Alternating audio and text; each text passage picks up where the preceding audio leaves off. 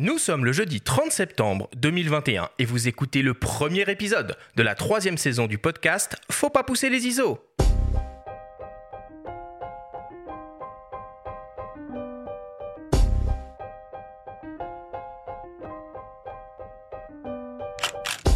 Bienvenue sur Faut pas pousser les ISO, le podcast entièrement dédié à l'image pour tous les passionnés de photos et de vidéos. Je suis Arthur Azoulay et cette émission vous est proposée par le magazine Le Monde de la Photo. Cette semaine, pour inaugurer la troisième saison, on va parler optique et on s'intéresse à l'univers des téléobjectifs. Qu'est-ce que c'est? À quoi ça sert? Qu'est-ce qui existe et que choisir? Voici les questions auxquelles nous allons essayer de répondre avec un duo de Bruno, nos deux invités, experts en la matière. Cet épisode est présenté par Tamron et son nouveau 150-500 mm pour monture Sony FE, le téléobjectif compact et léger. Je suis trop content, trop content de reprendre les micros, de vous retrouver, toi Benjamin, le rédacteur en chef du magazine Le Monde de la Photo, et toi Bruno, notre petit euh, totem au studio. C'est un véritable, un véritable plaisir. Alors on est parti pour 13 euh, émissions sur, euh, sur cette saison 3. On a des invités de folie, des sujets de folie. On va vraiment s'éclater jusqu'à jusqu'à la fin de l'année. Bonjour à toi Benjamin, comment est-ce que tu vas? Bonjour Arthur, bonjour les Bruno, bah ça va super bien, je suis content de réécouter cette douce musique qui m'avait manqué et de vous retrouver là en studio, ça fait du bien. Bon, alors on a deux Bruno euh, qui sont euh, avec nous aujourd'hui. Je vais vous présenter, messieurs. Je vais commencer par Bruno la Barbère. Alors, est-ce qu'il faut encore te présenter? Je sais pas, mais je vais quand même le faire. Donc, tu es photographe et euh, journaliste spécialisé indépendant. Tu collabores ou tu as collaboré avec de nombreuses rédactions, comme évidemment Le Monde de la Photo ou Les Numériques, où tu as été pendant plusieurs années chef de rubrique. Tu es également formateur à la Leica Academy et éditeur du blog mizuwari.fr. En ce moment, tu travailles sur ton premier beau livre de photographie qui mettra en lumière une partie de tes photos urbaines réalisées au Japon. Bonjour à toi, mon ami Bruno. Merci infiniment d'être encore avec nous aujourd'hui. Bonjour euh, camarade Arthur, bonjour camarade Benjamin, je suis content d'être un totem et j'espère que pour cette troisième saison je vous porterai bonheur euh, comme les deux précédentes. J'en suis sûr, j'en suis sûr. Et pour t'accompagner, un second Bruno, la première fois qu'il vient euh, dans cette émission, le photographe Bruno Calandini. Alors voilà, tu es un photographe professionnel indépendant et tu ultra polyvalent. Tu travailles pour la presse et des entreprises, aussi bien bah, dans le confort d'un studio que sur le terrain, et dans des domaines très variés. Industrie, architecture, voyage, mode, portrait, sport, culture, télévision, etc. Tu couvres à peu près tout. Depuis près de 17 ans, tu collabores également avec le magazine Le Monde de la Photo, pour lequel tu réalises des tests terrain de matériel lors de reportages photos aux quatre coins de la planète. Tu as réalisé un beau livre intitulé Sauvage, dans lequel tu mets en lumière une partie de ton travail réalisé en Afrique, et aujourd'hui, tu t'ouvres également à la vidéo et aux prises de vue aériennes par drone. Bonjour à toi, Bruno Calandini. Merci beaucoup d'être avec nous aujourd'hui. Bonjour à vous trois et merci de me recevoir. C'est un plaisir de participer pour la première fois à votre petite émission. Je pense qu'on va se régaler. Bienvenue. Bienvenue, oui. Bon, maintenant que les présentations sont faites, on démarre avec le Flash Actu.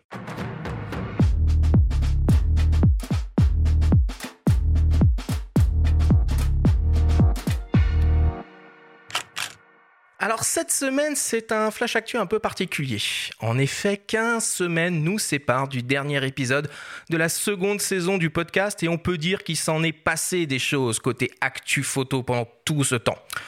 Donc, avant de reprendre un rythme normal et de traiter l'actualité bouillonnante toutes les semaines, on s'est dit qu'il fallait revenir sur les sujets forts qui ont marqué cet été et la rentrée. Bruno Labarbère, Benjamin et moi-même allons donc revenir sur trois sujets, trois actus qui nous ont marqués pendant cette période. Le Flash Actu vous est présenté par Fox.fr, le site des spécialistes de l'image. Alors je commence par te donner la parole, Benjamin. Qu'est-ce qui, toi, t'a marqué ces dernières semaines? Il n'y a pas une actualité débordante sur le front euh, du matériel, Covid oblige et diverses crises aussi. En revanche, euh, il y a quand même des boîtiers qui sont sortis. moi, j'en ai retenu trois. Donc, euh, l'EOS R3 de Canon, le GFX 50 euh, S2 de Fujifilm et le GR3X de Ricoh. Alors, le R3 de Canon, évidemment, on l'attendait, c'est l'hybride pro version Canon. Alors, pas R3, il reste peut-être de la place pour un R1. Donc un réflexe, un Quand espèce de, le- de bolide. Quand on voit le prix du R3, on a du mal à imaginer le prix d'un potentiel ça, R1. ça- aurait pu être pire, hein. Ça aurait pu être pire. Il a combien le R3 Le R3, tu es à 5999 euros. Les 1DX euh, sont bien plus chers. L'A1 de Sony, qui est le Pro euh, Sony, il est, il est plus cher aussi. Donc, on peut encore avoir pire, hein. Euh, il faut se le dire. Mais en termes de specs, ils se sont arrêtés, entre guillemets, hein, à 24 millions de pixels. Donc, il y a de la place pour aller euh, plus haut. Rappelons que l'A1 de Sony en fait 50. Nikon annonce euh, son Z9 avec euh, la 8K et un capteur de, probablement plus de 40 millions de pixels. Donc, il y a de la place. Après, on est sur un boîtier monobloc façon réflexe pro, hyper robuste, euh, 30 images secondes. Ça devient, ça devient fou, quoi. Est-ce qu'on est toujours dans la photo? Ça, ça mériterait toute une émission, ça mériterait un débat. D'ailleurs, toi, Bruno, en tant que photographe, photographe pro, animalier, qu'est-ce que ça te, qu'est-ce que ça t'évoque, euh, 30 images secondes? Est-ce que c'est- c'est- ça te parle? Euh, 30 images secondes, ben franchement, ça me parle assez moyennement. C'est euh, Ça sert à rien. C'est du ciné, non? Ouais. On sait- un peu, ouais. Je trouve que ce type de, de performance et de façon plus générale, euh, l'intelligence artificielle embarquée dans les appareils modernes, ça tue le mérite des photographes qui savent s'en passer.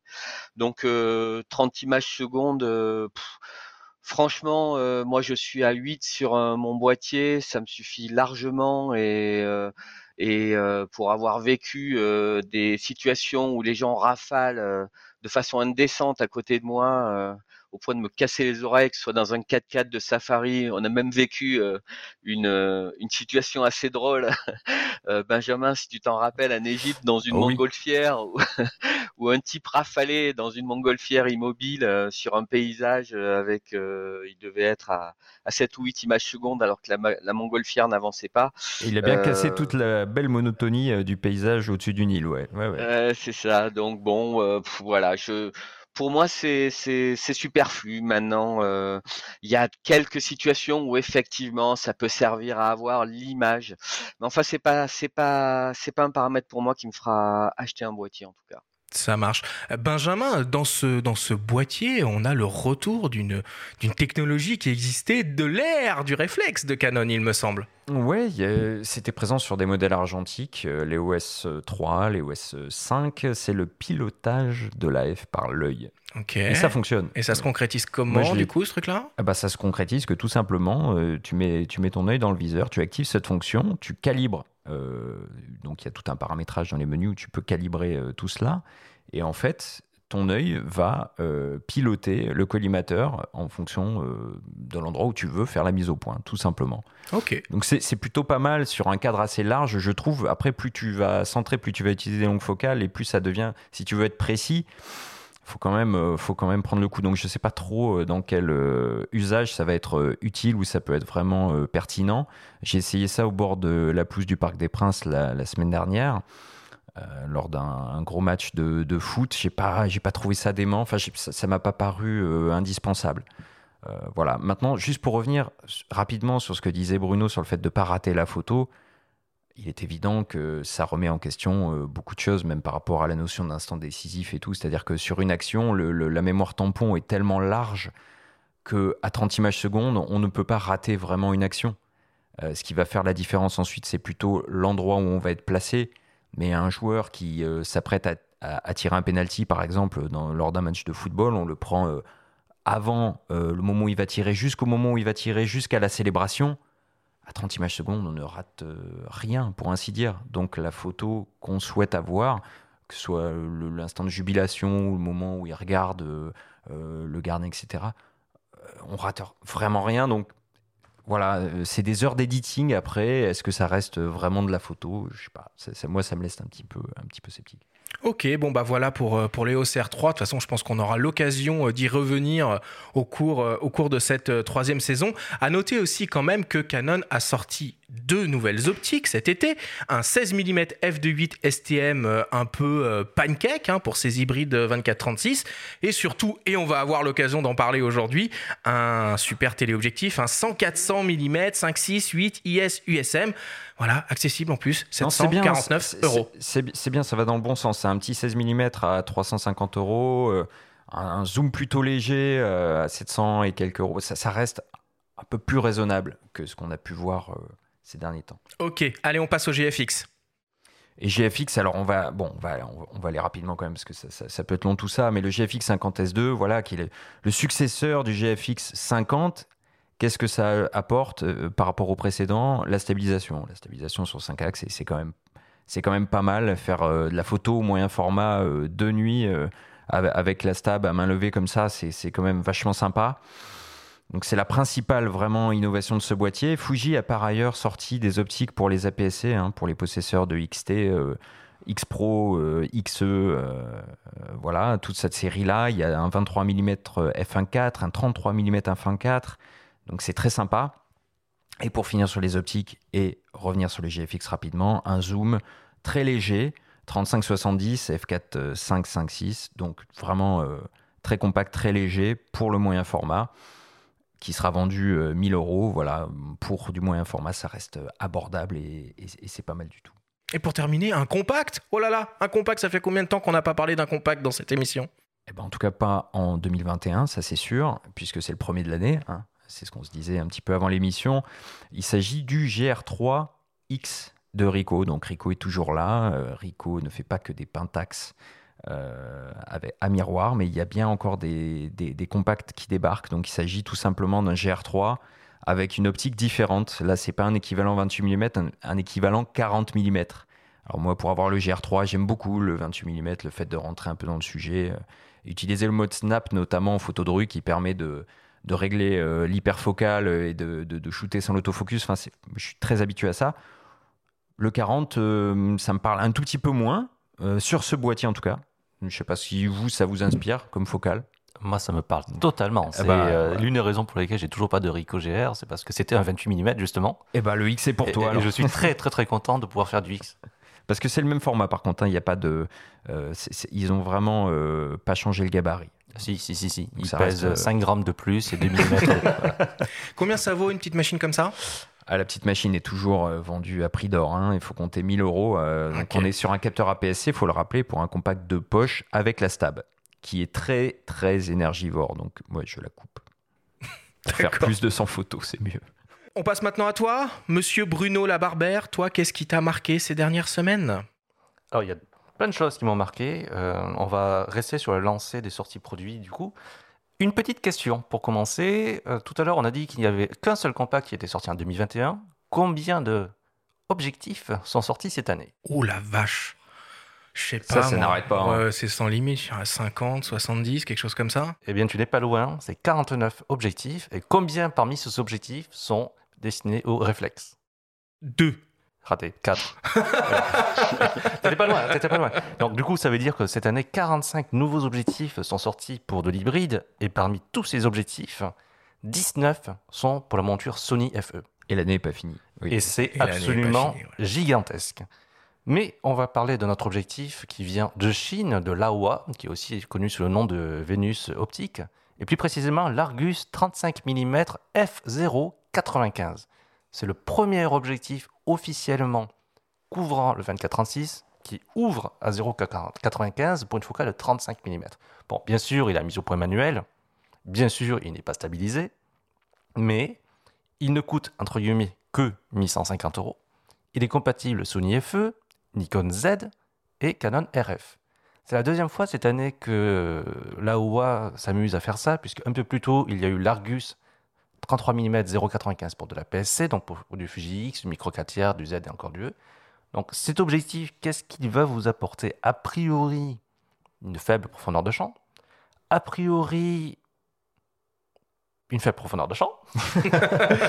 et en vrai, je me pose toujours la question de l'utilité d'un tel objectif. Voilà, c'est ça, moi, mon truc. Est-ce que ça peut s'utiliser un 0,95 en mise au point manuel quoi. Alors, ça peut s'utiliser, mais la bague de mise au point fait 300 degrés. Donc, il faut quasiment tourner complètement la bague pour aller de la mise au point minimale qui est de 50 cm jusqu'à l'infini. Donc, elle est très précise donc elle est très précise. Donc effectivement, c'est un objectif qui sera moins destiné aux photographes qu'aux vidéastes parce que la Comme le Noctilux, euh, finalement. voilà, c'est décliquable. C'est euh, je, reste dubitatif sur ce genre d'objectif. Mais ça vaut quoi la WA de manière générale? Est-ce que tu recommandes toi pour en avoir testé? Ils font des trucs vachement sympas. Enfin, le, 24 mm en espèce, ah, le tube, espèce de tube qui est étanche, quoi, que tu peux mettre dans des verres d'eau, des Enfin, c'est assez fabuleux ce qu'ils font. Laowa, c'est l'un des rares constructeurs chinois que je recommande les yeux fermés enfin les yeux ouverts du coup, mais euh, généralement ils font des objectifs qui se démarquent soit par leur focale, soit par leur ouverture, en l'occurrence par les deux, euh, soit par leur approche qui est euh, assez radicale. Donc je parlais de celui qui ressemble à un, comment s'appelle un endoscope. ils font aussi énormément d'objectifs macro, ils font énormément d'objectifs d'architecture sans distorsion. Ouais, du très grand angle, zéro distorsion. 0D. Mm, mm. Donc a priori sur celui-ci, s'ils le sortent, c'est qu'ils sont sûrs de leur coup. voilà. Après, est-ce qu'on euh, a vraiment besoin d'aller jusqu'à 0,95 euh, alors qu'en face. Bah, posons la question à un photographe, tiens, euh, ma foi. Enfin, toi, tu. Bah, franchement, 0,95, ça me paraît juste très compliqué à utiliser et pas forcément utile. Donc, Bon, Bruno, la, la, rafale à 30 images par seconde, ça te plaît pas. Les ouvertures à f0,95, ça te plaît pas. C'est compliqué quand même. Comme gars. ouais, non, bah, exigeant. ouais, non, je, je... la course à l'armement, c'est toujours faire de la nouveauté pour la nouveauté. ça, ça me convainc pas forcément. Donc non, encore une fois, même si je pense que les Chinois n'ont pas fini de nous surprendre euh, avec du matériel euh, euh, souvent de qualité. Moi, en drone, j'utilise DJI et franchement, je suis bluffé tous les jours des capacités de, ce matériel-là. Et donc, je pense que oui, on peut avoir de, de très bonnes surprises. Pour moi, ça là n'est pas une. Le deuxième objectif a un nom allemand, mais il nous vient du Japon, c'est le Voigtlander Nocton 35 mm f1.2, fabriqué par Cosina. Et pourquoi il est particulier? C'est le premier objectif Voigtlander en monture Fujifilm X native. Il faut rappeler que l'année dernière, autour du mois de mai 2020, donc euh, quand on était tous enfermés, au contraire, Fujifilm ouvrait sa monture et permettait aux opticiens tiers d'intervenir, de proposer leurs propres objectifs. Donc, entre-temps... Je vais y revenir. Ah oui, oui, on va en parler avec Tamron. Hein. Tamron s'y est mis, euh, Voigtlander s'y met, il y a eu du Viltrox, encore du chinois, il y a eu du Mitacon, et ce 35 mm f1.2 coûtera la bagatelle de 650 euros.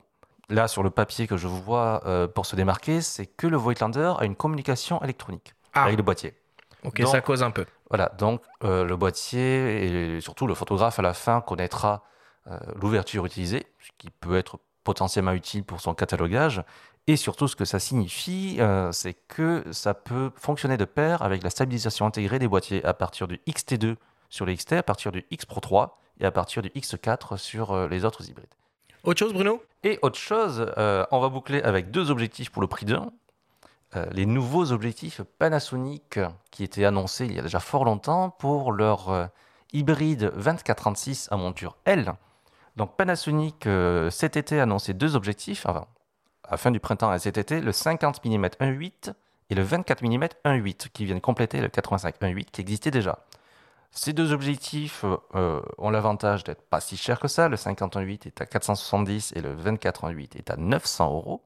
C'est tout relatif hein, quand même. Hein. Ouais, et, 500 balles pour un 50 mm. Alors, à, à comparer à Nikon, qui lui avait fait à peu près la même chose à l'époque. Les prix de l'époque, le 50 Nikon était à 650 et le 24 Nikon était à, plus de 1000 euros. Et ouais, en monture Z, mais monture Z. quand on se souvient des versions réflexes, enfin bon, depuis. Voilà, quand on se souvient des versions réflexes. Bref, c'est cher. Voilà. Alors c'est cher, mais l'intérêt euh, de tous ces objectifs f1.8 euh, de Panasonic, c'est qu'ils ont réussi l'exploit de faire des objectifs qui font tous exactement la même taille. Donc ils font tous très exactement 73,8 mm de diamètre et 82 mm de longueur.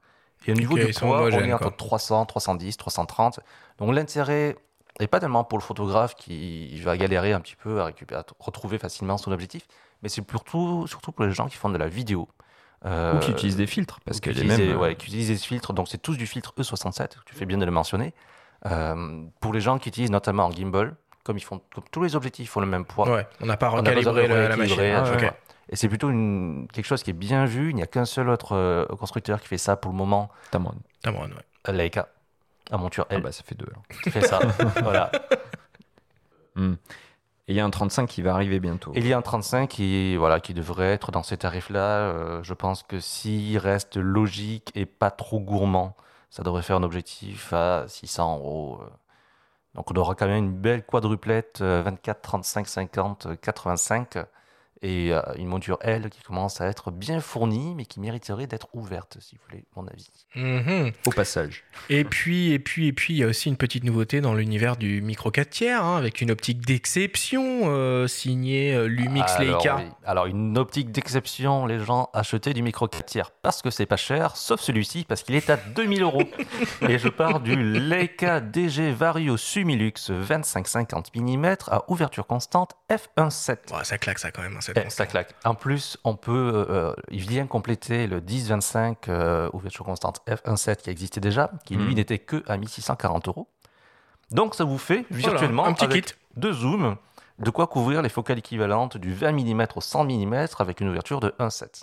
Ok, et eh ben en ce qui me concerne, bah moi j'ai repéré quand même des petits trucs. Hein. Euh, vous le savez évidemment, je suis un grand fan, euh, un grand fan d'optique. Alors je vais commencer par euh, par Sigma qui a été très actif cet été et a la rentrée, qui a sorti deux focales fixes, les 24 mm f2 DGDN et 90 mm f2.8 DGDN en gamme contemporary, des objectifs qui sont conçus pour les hybrides 24-36 mm, disponibles en monture Sony E et, euh, et L euh, du coup et qui sont vraiment euh, top quoi. Parce que moi je les aime beaucoup ces optiques. Elles ont un design absolument incroyable un peu rétro construction 100% métal c'est extrêmement qualitatif et c'est proposé à des prix somme toute relativement euh, abordable puisqu'il faut compter euh, environ 600, 619 euh, euros. Alors ces optiques, elles intègrent ce qu'ils appellent la série I, la série I qui intègre du coup bah, des optiques fixes premium compactes avec un design et une, une prise en main soignée. C'est pas tout ce que Sigma a sorti, puisqu'ils sont arrivés avec le premier télézoom hybride sport un 150 600 mm f5 6.3 qui, qui est proposé au prix de 1399 euros, disponible en monture E et en monture L, et sur lequel on va évidemment un peu revenir un peu plus tard dans l'émission. Voilà pour Sigma. Bah, chez Tamron, ça a bougé aussi. Euh, alors tu l'as un peu, euh, tu l'as évoqué tout à l'heure. Euh, quelques mois seulement après l'ouverture par Fujifilm des caractéristiques de sa monture, ils arrivent avec une déclinaison de leur tout nouveau 18 300 mm en monture X. Un objectif avec autofocus, stabilisation optique, motorisation euh, linéaire euh, VXD. Enfin voilà, c'est un super euh, méga télézoom ultra polyvalent qui fera le bonheur des utilisateurs de, de boîtiers hybrides Fujifilm APS-C. Objectif qui est aussi proposé en monture Sony E. Et enfin, Tamron a annoncé aussi le développement de deux optiques un 28-75 mm f2.8 Sony E de deuxième génération et un surprenant 35-150 mm f2.2.8 sur lequel je pense on aura l'occasion de revenir quand on en saura un petit peu plus. Et c'est dans la thématique de l'émission aussi sur les téléobjectifs. Ça a l'air d'être monstrueux. Hein. Il y a des, euh, des, visuels qui circulent en ce moment parce que c'est une optique en développement. Évidemment, euh, ça a l'air assez, assez large, assez, assez protubérant. Mais pour les amateurs de, portraits, peut-être par exemple, c'est un, range euh, intéressant. Je ne sais pas ce que tu en penses, toi, Bruno. Euh, un 35-150 F2, F2.8. Ouais. Ouais, ouais, non, si, c'est, c'est, c'est, ça peut être intéressant. Maintenant, c'est vrai que pour moi, le, il me faut autre chose avant le 35 parce que je, je suis un, un fan des, des, des courtes focales, voire des très courtes focales. Mais en complément d'un 15-30 par exemple, je crois qu'il y en a un dans la gamme Tamron. En réflexe, ouais. En réflexe. Ils ont un 17-28 sinon en Sony. Un 17-28, voilà, bah oui, ça, effectivement, 17-28, 35-150, ça fait un, ça fait un, joli binôme, donc ouais, ça peut être super chouette. Bon, et enfin, pour terminer, dans les actus un peu qu'on fait, euh, qu'on défrayait la chronique euh, cet été, bah, il y a l'officialisation de l'annulation pour la deuxième année consécutive du Salon de la photo euh, de Paris pour cause de, crise sanitaire. Alors, bon, c'est un peu contradictoire, hein, parce qu'on commence à voir les salons aussi euh, revenir, se maintenir. Bon, c'est pas le seul salon euh, photo-vidéo à être annulé, évidemment. Euh, le NAB 2021, édition reportée puis annulée il y a quelques jours et reprogrammée au printemps 2022 à Las Vegas.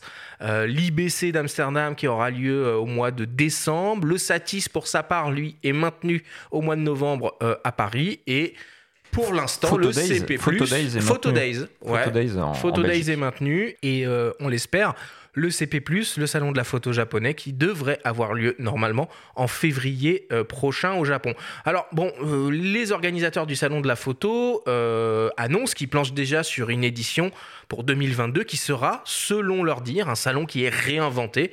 Alors qu'est-ce que ça veut dire? Un nouveau format, un nouveau lieu, de nouvelles dates? On ne sait pas pour l'instant, on, verra, on verra un peu plus tard. Benjamin, par contre, côté festival photo, les affaires ont repris et vont continuer à reprendre. Ouais, depuis qu'on a arrêté, euh, enfin qu'on a eu l'interruption entre la saison 2 et la saison 3, euh, les choses ont, repris hein, pendant l'été, alors avec des passes sanitaires euh, dans la plupart des cas, dans la majorité des cas. Il y a eu notamment la Gacilly, j'ai pas eu l'occasion d'y aller. il y a eu Arles, où je suis allé pendant 48 heures, une très belles expos. il y avait notamment le photographe sud-africain Peter Hugo qui, qui, qui affichait des portraits là-bas, ça m'a beaucoup plu. Puis on a eu Visa pour l'image qui a eu lieu avec des belles rétrospectives sur Vincent Munier, euh, Éric Bouvet. Et puis là, dans, bon, nous on est à Paris évidemment, mais il y a beaucoup de lieux d'exposition qui sont toujours ouverts. Et euh, j'y reviendrai dans, dans, ma chronique tout à l'heure, mais aller à la Maison européenne de la photo, par exemple, pour découvrir des photographes euh, japonais, des grands maîtres de la, de, la photo japonaise. Et puis très bientôt, là, on va avoir Monty Ander en novembre, et dans une semaine, nous serons à Bayeux pour le festival des correspondants de guerre, euh, avec une belle édition et puis une, journée entière organisée par, euh, par Nikon avec des ateliers, euh, etc. On reviendra sur tout ça à la fin du mois. Et si je peux me permettre, on est donc euh, le 30 septembre, si vous êtes dans le sud-est de la France et au nord de l'Espagne, il y a le festival Incadaques qui ah, va entamer sa cinquième édition. Et tu as raison de le signaler, ça on en entend beaucoup parler de plus en mm. plus, ça a l'air d'être un, très bel événement. Énormément de photographes français contemporains, Laetitia Lefour, euh, Olivier, euh, Oliberi, euh, et pas mal. qui utilise des Sigma, des P Quattro. Euh. Exactement. Donc, si vous voulez faire un tour, c'est sympa. C'est au bord de la mer. Euh, il y aura euh, des petites fritures et des photos qui volent au vent. Bon, bah voilà pour ce long, très long flash actu de rentrée. On passe à la suite.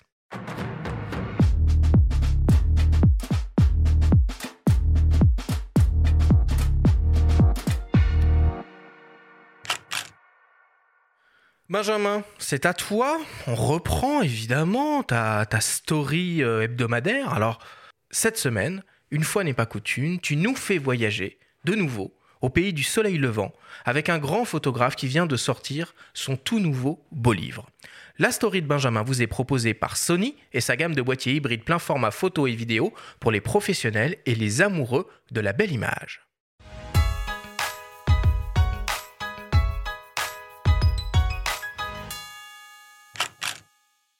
Cherry Blossom, ou fleur de cerisier pour les plus réfractaires à la langue de Shakespeare. C'est le titre retenu par Bruce Gilden pour son dernier ouvrage consacré au Japon. Un choix quelque peu déroutant quand on connaît le style brut et percutant du photographe de rue, qui prend racine dans les allées sombres et enfumées de son Brooklyn natal, loin des printemps hauts en couleurs rythmés par la floraison des cerisiers au pays de Kusai. En retournant le livre, sur la quatrième de couverture apparaît, incrusté dans la toile mauve, le portrait d'une dame en kimono, ornée des fameuses fleurs de cerisier. Elle tient un os de volaille entre les mains. Selon Gilden, ce cliché, je cite, n'a rien d'extraordinaire en soi, mais le fait que le sujet soit en train de manger du poulet frit dans une tenue traditionnelle donne une dimension nouvelle à l'image. Tout simplement parce que l'on ne s'y attend pas, explique-t-il. À l'occasion de plusieurs résidences entre 1995 et l'an 2000, le photographe new-yorkais arpente Sanya, alors bouillant quartier situé dans l'arrondissement de Taito à Tokyo. Chaque matin, avant l'aube, le Leica chargé de films Tri-X, il part à la rencontre des marginaux, des invisibles de la société nippone, à milieu des cohortes de cols blancs sagement alignés au pied des tours de Haropongi ou des kawaii gentiment excentriques sous les néons d'Akihabara. J'ai cru débarquer dans un autre monde, se souvient-il, un genre de cours des miracles version japonaise où tous les journaliers, indigents, alcooliques et autres paumés exclus de la société subsistent au jour le jour. Accompagné d'un interprète, il réalise des portraits saisissants de sans-abri, yakuza ou encore bozozuku, des membres de gangs de motards adolescents. Résultat, des images noir et blanc frontales, de véritables coups de poing. Du Gilden pur jus, venu cette fois d'une autre rive du Pacifique.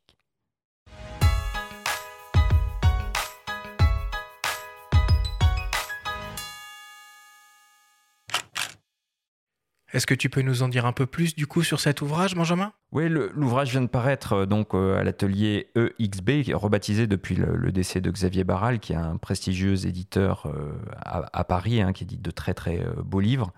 Et ils avaient notamment édité il n'y a pas longtemps le fameux ouvrage de Bruce Gilden, aussi Lost and Found, photographe de Magnum, qui, qui replonge dans ses archives aujourd'hui à l'âge de 74 ans, et qui du coup en a profité cette fois pour augmenter en fait un livre publié il y a 20 ans euh, sur le Japon qui s'appelle Go et qui est augmenté cette fois d'une trentaine de clichés inédits. Et je vous parlais tout à l'heure moi de mon euh, euh, tropisme pour le Ricoh et son 28 mm pour le Ricoh GR. Voilà, le, style de Gilden, c'est ça, c'est du grand angle dans la rue, parfois avec du flash un peu frontal. voilà, c'est des photos que moi j'aime beaucoup. Et là, transposé au Japon dans ces quartiers un petit peu chauds, du moins à l'époque chaud, hein, c'était il y a 20 ans dans ce quartier-là, depuis gentrification, etc. C'est plus tout à fait la même chose. Ça donne euh, une vision du pays qui est un petit peu différente des images qu'on peut avoir. Bruno, mon petit doigt me dit que beau livre, photo, Japon, ça devrait résonner un peu de ton côté. Oui, c'est bientôt mon anniversaire. Et euh, il se trouve que ce Cherry Blossom de de Bruce Gilden existe en édition limitée à 30 exemplaires, accompagné euh, d'un tirage.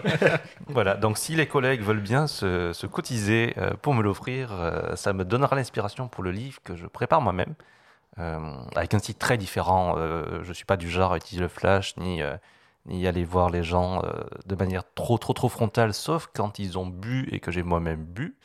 ce qui arrive souvent dans certains quartiers du Japon, un petit peu oubliés. Euh, notamment celui de Golden Guy qui est à Shinjuku, euh, et dans les petites ruelles de Shibuya, quand on s'éloigne un petit peu des, euh, des touristes et des, parties touristiques. Et effectivement, je prépare mon premier livre photo qui devrait finir par sortir. une fois que la préface sera préparée, une fois que. Benjamin rigole parce que c'est lui qui l'a rédigé. Bon, pour une fois, c'est moi qui lui commande des articles. Voilà, genre, bah, tu vois, je travaille, la preuve. c'est bien, c'est bien, c'est bien. Donc, j'espère que je peaufine ma culture nippone. Euh, j'espère que ce sera prêt pour Noël dans un monde parfait. Mais je me suis un petit peu compliqué les choses parce que la couverture sera faite à Tokyo par une artiste japonaise que j'ai rencontrée à République. Euh, la traduction sera faite par un Écossais qui habite à Londres et euh, l'impression sera faite par un imprimeur que Bruno, l'autre Bruno, connaît bien. Parce que normalement, ça devrait être Escourbiac. D'accord. Si je comprends bien, ça sera de l'auto-édition ce sera de l'auto-édition, effectivement. Alors comment on va pouvoir se le procurer ou peut-être, je sais pas, le précommander peut-être? Probablement une campagne Ulule, parce qu'il faut faire euh, fonctionner les petites entreprises françaises. C'est intéressant ça quand même, hein. je veux dire, les, ces, ces, ces, photographes qui ont le courage de se lancer euh, dans une auto-édition euh, d'un beau livre, je pense que ça mériterait même qu'on fasse une émission dédiée au sujet, parce que ça doit être des questions que beaucoup de personnes se posent. Bruno Calandili, toi, tu as déjà eu une expérience avec un, avec un beau livre, non?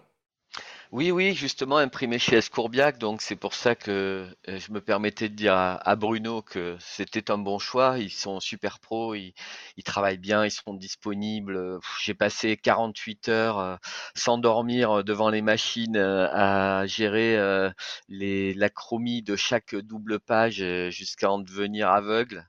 Mais c'était voilà, en fait, ils sont sont très à l'écoute. Euh, et au final, j'ai réussi à avoir euh, effectivement le livre dont je rêvais, euh, puisque l'éditeur aussi m'a fait confiance. Donc c'était c'était du, du, du une couverture satinée mat, un vernis sélectif sur le texte, des, des calques à l'intérieur. Et voilà, c'était c'est le seul que j'ai fait. C'était c'était ça sera peut-être le l'unique, mais mais il a été vraiment fait à, à mon idée et ça a été une expérience superbe. En plus, il a été édité, réimprimé. Là, j'ai appris il y a quelques temps, il y a peu de temps, que la deuxième impression était, était épuisée.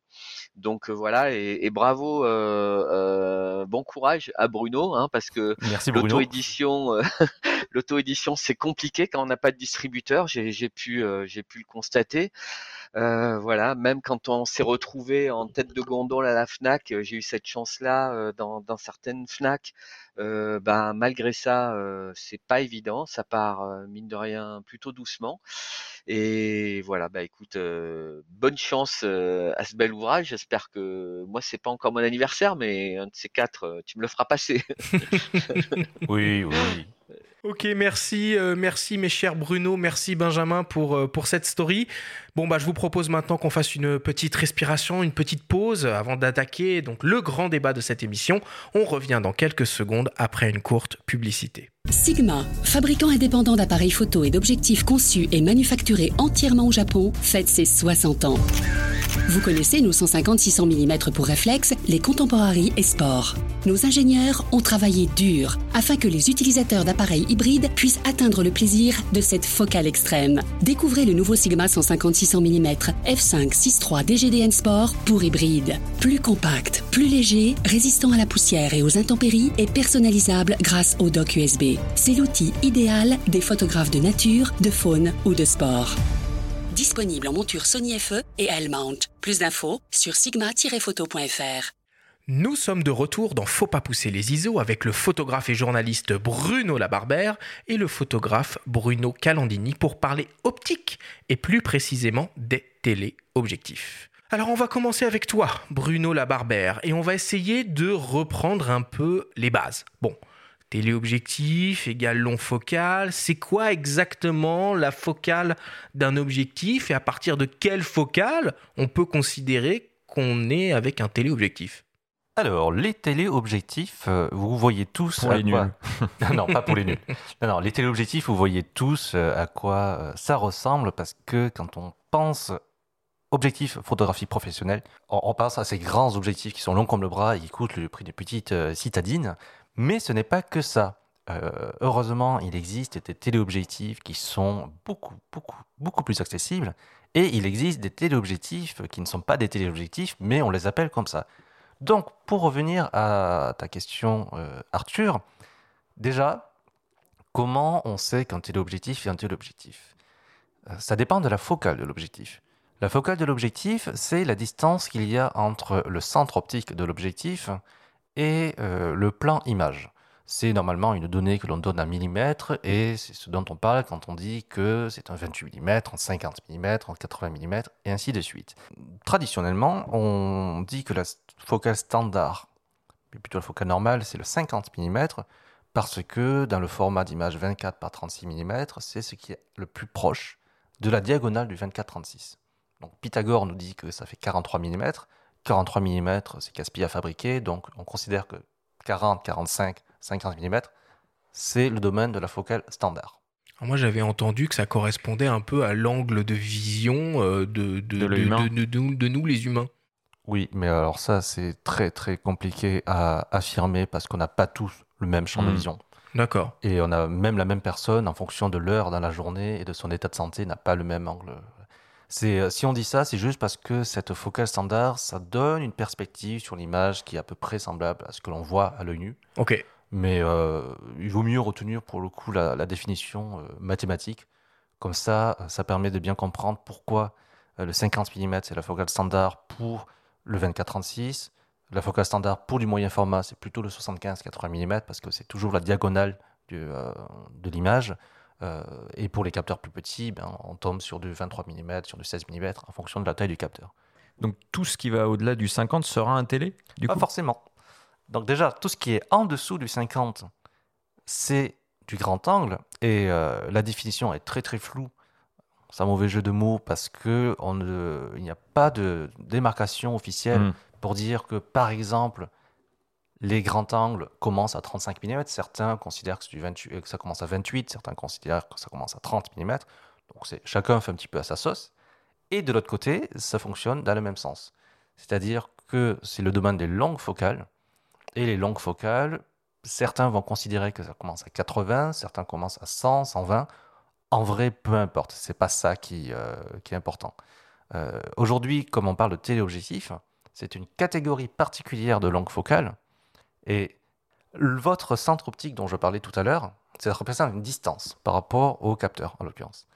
Donc, si vous prenez une longue focale, par exemple 150 mm, ça signifie que ce centre optique se trouve à 15 cm de votre objectif, de, de votre capteur. Et comme ce centre optique est au centre, ça veut dire que ça ferait virtuellement un objectif d'à peu près 30 cm de long. Et le problème, c'est que quand on va de plus en plus loin dans les focales, par exemple, il existe des 400, des 500, des 800 mm, en suivant cette logique, c'est que pour un 800 mm, il faudrait un objectif qui fasse 1,60 m de long. 1,60 m de long, très probablement 14 kg, et euh, impossible à utiliser à main. Et je ne me souviens plus exactement, mais c'est vers la fin du 19e, début du 20e siècle, on a trouvé une formule pour déplacer virtuellement ce centre optique vers l'avant de l'objectif, donc rallonger virtuellement la longueur focale. Et en fait, ce que l'on appelle téléobjectif aujourd'hui, ce sont des longues focales qui utilisent ce type de formule avec le centre optique qui est avancé par rapport au reste. Alors explique-moi aussi euh, quelque chose, puisque euh, du coup, euh, tu as parlé de la focale par rapport au format 24-36 mm. du coup, quand on utilise des appareils qui ont des capteurs de taille différente, et je pense notamment aux capteurs plus petits que le 24-36, on applique des coefficients de conversion aux focales pour avoir ce qu'on appelle les focales équivalentes. Donc, si je raisonne un peu, je me dis que si on cherche à avoir des très longues focales, on a tout intérêt à utiliser des capteurs les plus petits possibles. Oui, mais pas trop petits non plus. Mais en l'occurrence, ça fonctionne très très bien avec l'APS-C et le micro 4 tiers, donc qui ont des coefficients oui, tu nous de vendais le micro 4 tiers tout à l'heure, euh, eh, c'est le bon moment là. Voilà. Euh, L'APS-C, coefficient de conversion de 1,5, sauf chez Canon où c'est 1,6, mais on va dire 1,5 parce que pour calculer de tête, c'est plus, plus, facile, plus facile. Donc par exemple, vous prenez un 300 mm. Vous le montez sur un capteur 24-36 et ça fait un 300 mm. Vous le montez sur un capteur PSC, vous multipliez par 1,5 et ça fait un équivalent 450 mm. Alors que l'objectif c'est strictement le même. Vous le montez sur un capteur micro 4 tiers, enfin sur un capteur 4 tiers avec une monture micro 4 tiers, et vous multipliez par 2 la focale et ça vous fait un 600 mm d'équivalence. Et c'est absolument euh, fondamental pour les gens qui veulent utiliser du téléobjectif parce qu'en utilisant des, des objectifs de focale plus courtes, qui sont aussi des objectifs moins lourds et moins chers, vous obtenez le cadrage que vous obtiendrez avec des objectifs beaucoup plus gros, beaucoup plus lourds sur le 24 Oui, par contre, la luminosité n'est pas la même, du coup. La luminosité est strictement la même. Ah bon? Voilà, c'est euh, l'objectif en lui-même euh, transmet de la lumière, et après, le capteur que vous lui mettez derrière, bah, ça ne change fondamentalement pas euh, la quantité de lumière qui passe à travers l'objectif. C'est par exemple, vous prenez une fenêtre, vous la mettez euh, devant un mur, que ce mur fasse 4 mètres de large ou 30 euh, cm, c'est toujours la même quantité de lumière qui passe par la même ouverture de fenêtre. Donc, changer de taille de capteur, ça ne change pas la luminosité de l'objectif. Par contre, et c'est pour ça que les petits capteurs sont d'autant plus intéressants, c'est que l'ouverture d'un objectif est directement liée à la focale selon la règle, euh, l'ouverture est égale à la focale divisée par le diamètre de la pupille de sortie. Donc n égale f du sur, t, sur d. Pardon. n égale f sur d. Donc plus votre focale est courte, plus c'est facile d'atteindre des grandes ouvertures. On parlait tout à l'heure de 35 mm 0,95 et on parle très souvent de 50 mm f1 0,95. Ça, c'est facile parce que c'est des focales qui sont relativement courtes.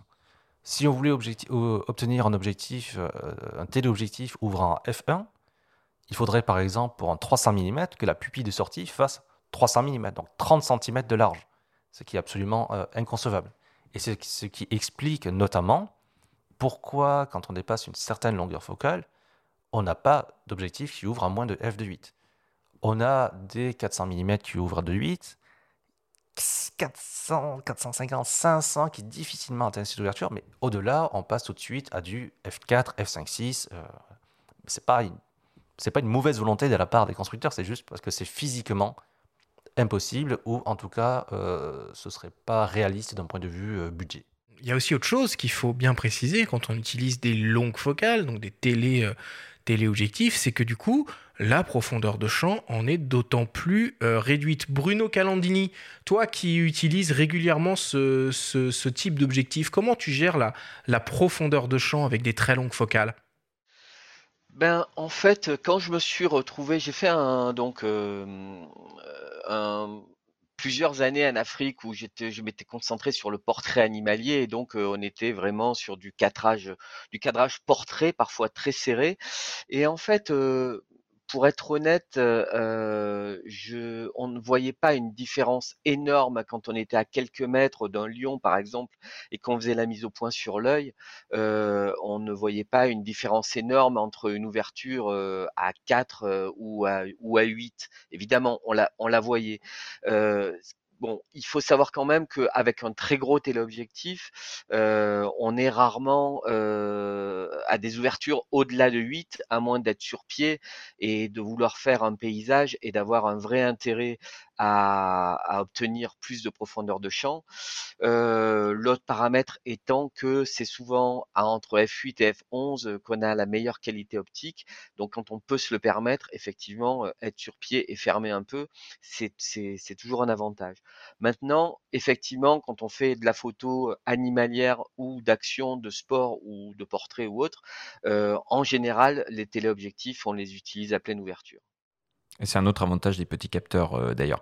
là, en parlant d'ouverture, tu parles de F8, de F11. Il faut citer les deux modèles Canon qui sont assez atypiques, les, les, 600 et 800 mm F11 qui sont sortis pour les, les EOS R. Là, par contre, euh, physiquement, euh, c'est assez remarquable ce qu'ils sont arrivés à, faire euh, à, ce niveau-là. Le 800 mm, il fait la taille de mon bras.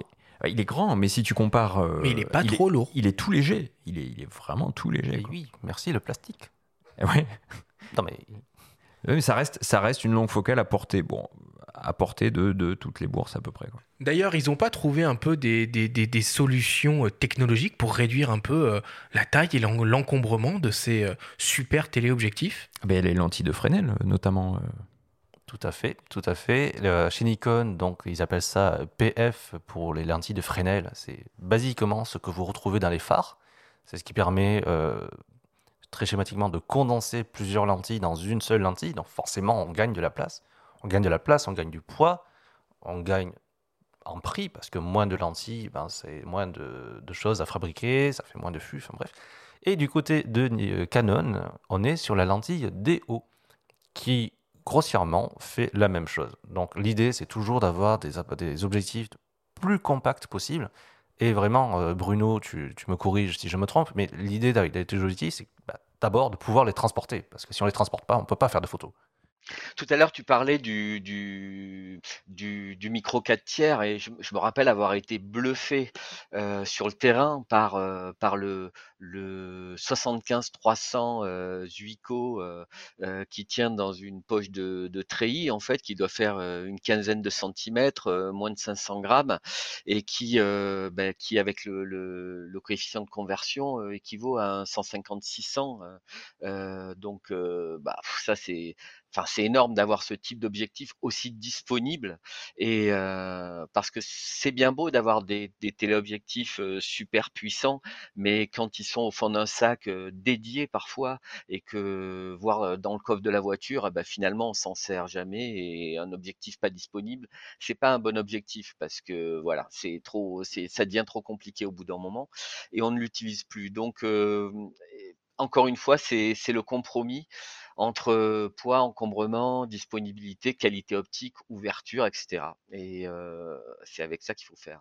Alors évidemment, quand on pense téléobjectif, on pense naturellement et en premier à la photo de sport et à la photo animalière. on en a déjà un peu, un peu parlé. Par exemple, tout le monde a en tête l'image d'une ribambelle de photographes alignés le long des terrains de sport à l'occasion d'un grand événement avec leurs impressionnants téléobjectifs tout de, tout de blanc vêtus. Alors nous nous sommes entretenus avec... Ou noir. Euh, ou noir, oui. Nous nous sommes entretenus avec Guillaume Cuvillier, qui est le responsable du marché photo professionnel chez Sony, et qui nous explique pourquoi et comment ces objectifs sont utilisés sur le terrain par les professionnels. On l'écoute.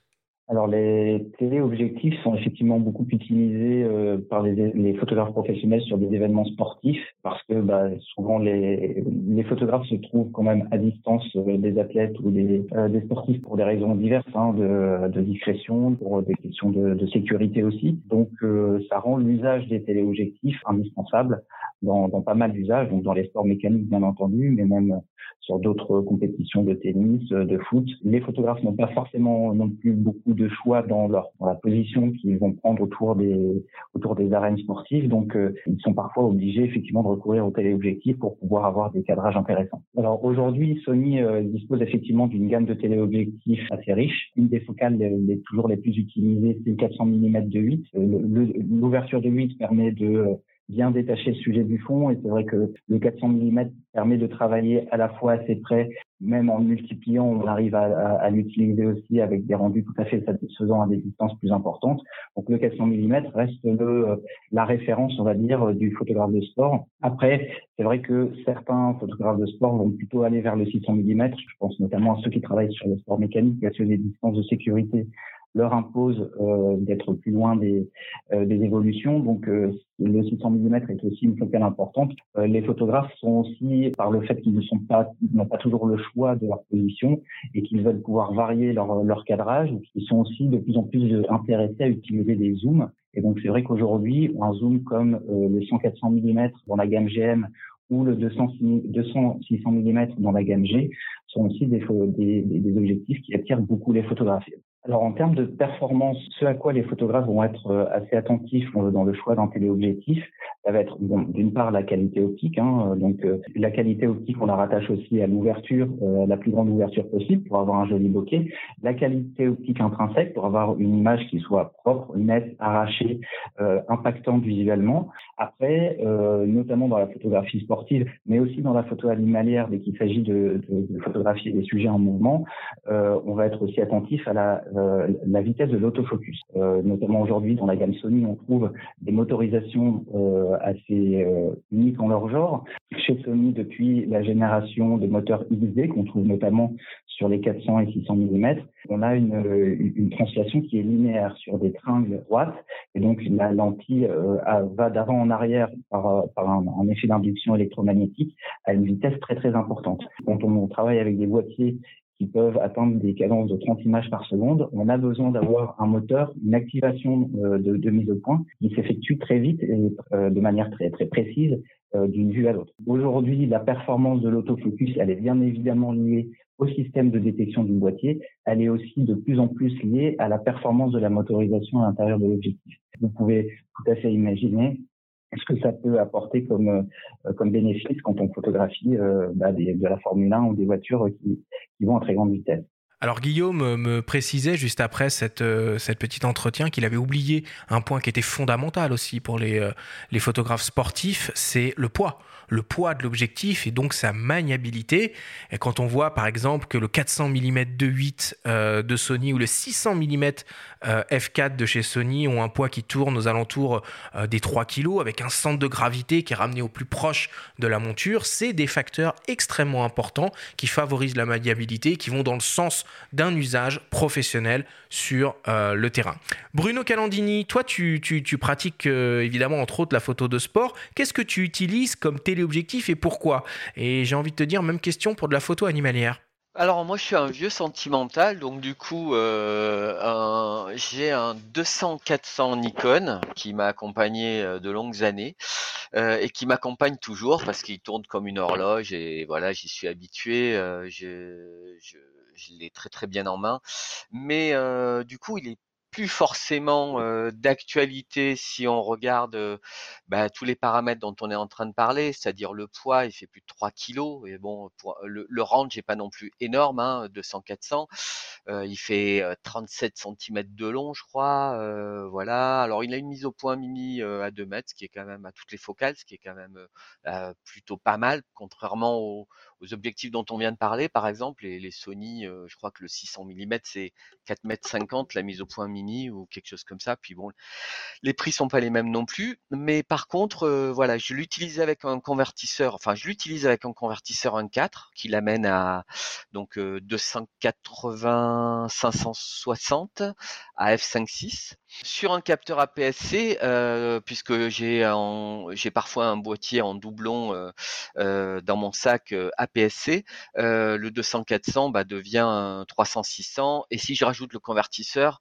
ça devient 420-840 f5.6. Donc là, je voilà, je peux, je suis armé pour toutes les éventualités.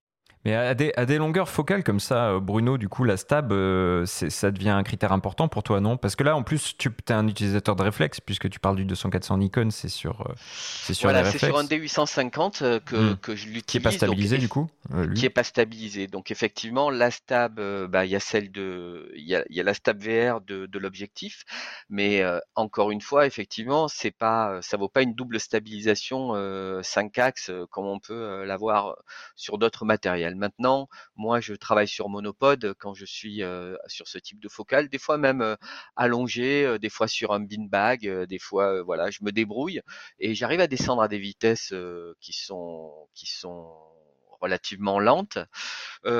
pour revenir à ce que je disais sur la PSC, bon, alors, quand je suis sur un D850, ben, en l'occurrence, c'est un capteur de 47 millions de pixels, donc je peux recadrer sensiblement dans, l'image. Donc je perds certes quelques pixels, mais je bénéficie d'autres avantages.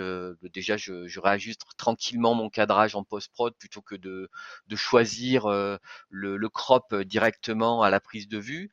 Je, profite de la dynamique du, du capteur plein format et puis je j'exploite que le centre de la photo généralement, donc ça, élimine les bords et les angles de l'image native.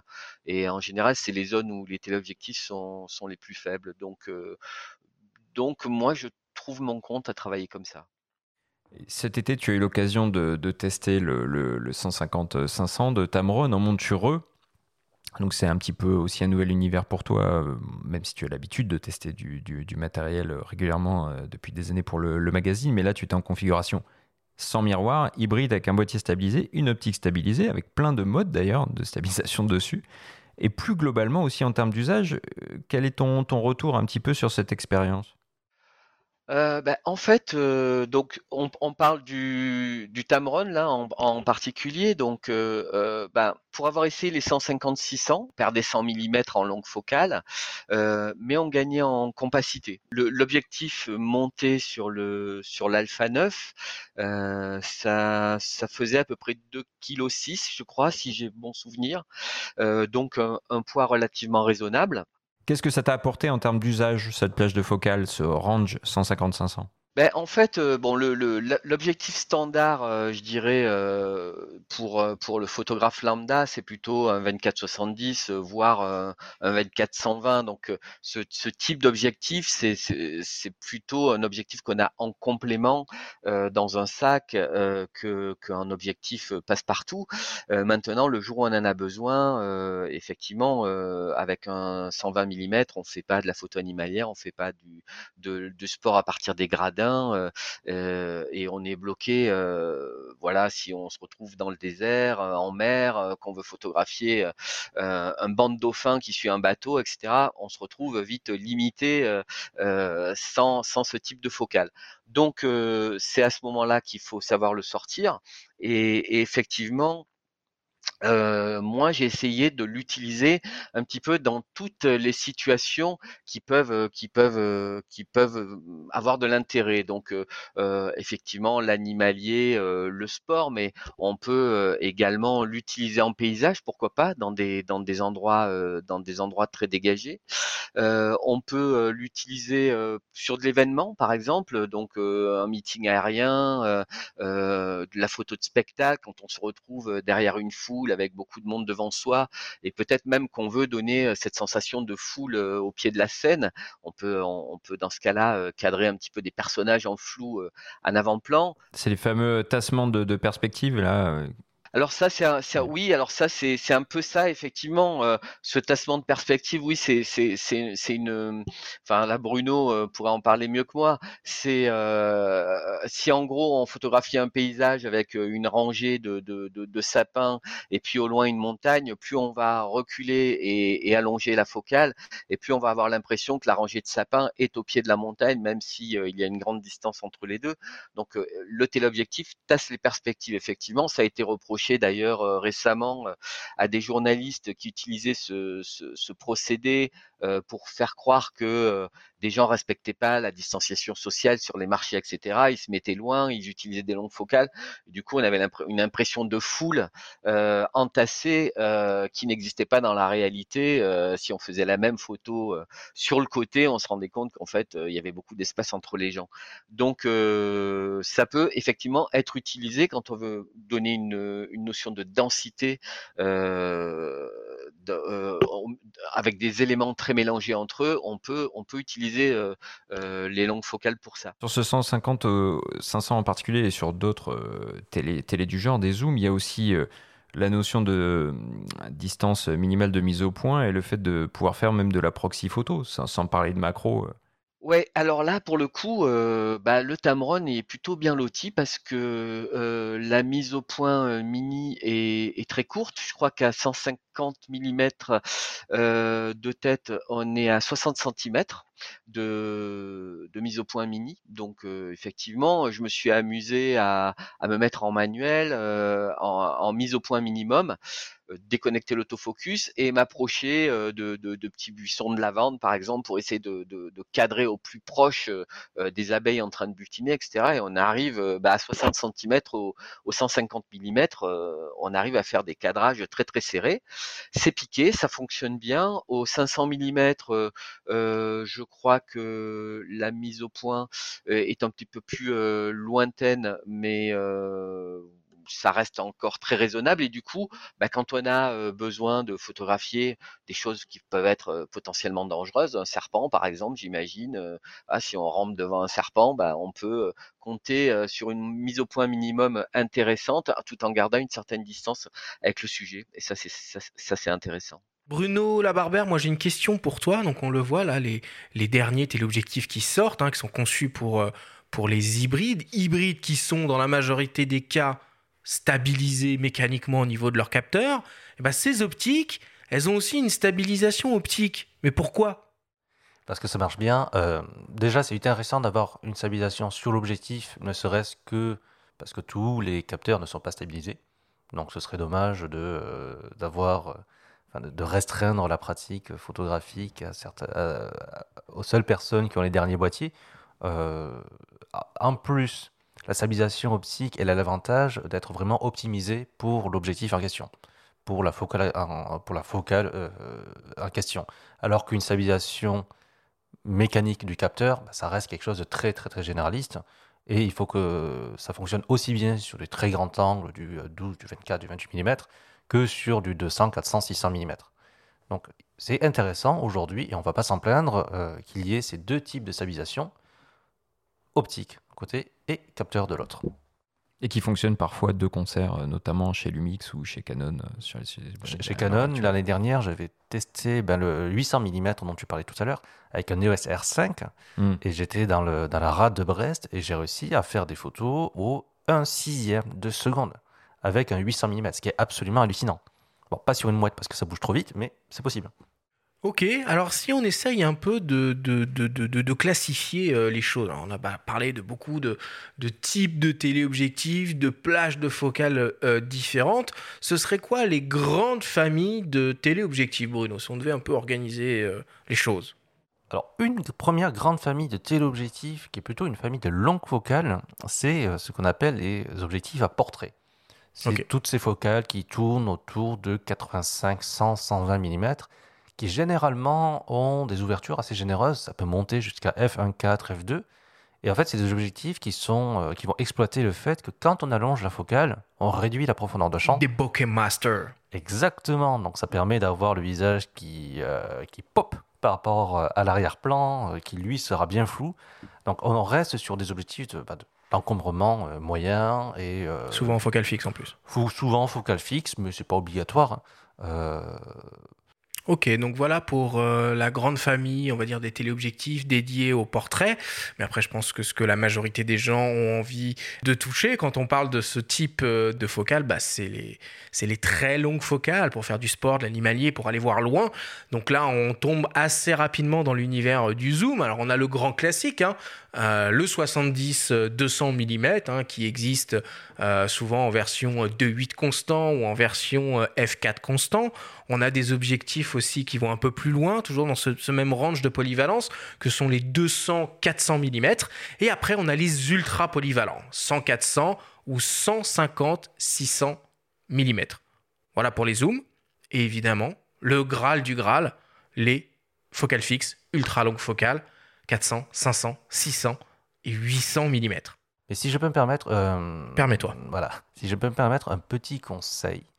Euh, parce que j'ai discuté la, semaine dernière avec un ami et je pense que finalement vous êtes nombreux dans cette situation. Il a déjà un 24-70 de 8 parce que zoom, euh, zoom généraliste et il a également un 85 mm 1.4. Et son euh, débat interne, c'était est-ce qu'il complète ça avec un 70-200 ou il complète ça avec un 150-600 Et du coup, vous allez tous les trois me donner votre avis. Lui, il voulait un 70-200 parce que c'est la triplette classique, 24-70, 70-200, 14-24 de l'autre côté. Mais le problème que je vois là-dedans, c'est qu'avec un 70-200, euh, ben, on recouvre trois fois la même focale. Et surtout, on est tenté de passer son temps entre changer entre 24-70 et 70-200. C'est pas trop lequel utiliser. Et j'ai tendance à plutôt conseiller le 150-600, qui est suffisamment franchement différent, sans être beaucoup plus cher, pour vraiment euh, envisager après euh, ces, sessions de prise de vue avec des sujets différents, quand il est vraiment loin, quand, euh, quand il ne doit pas faire doublon avec ce qu'il possède déjà. Il y a aussi, en parlant de doublon, les doubleurs avec les 70-200, qui peut être une autre option, plus légère en tout cas. Un 70-200 de lutte avec un doubleur, ça peut fonctionner.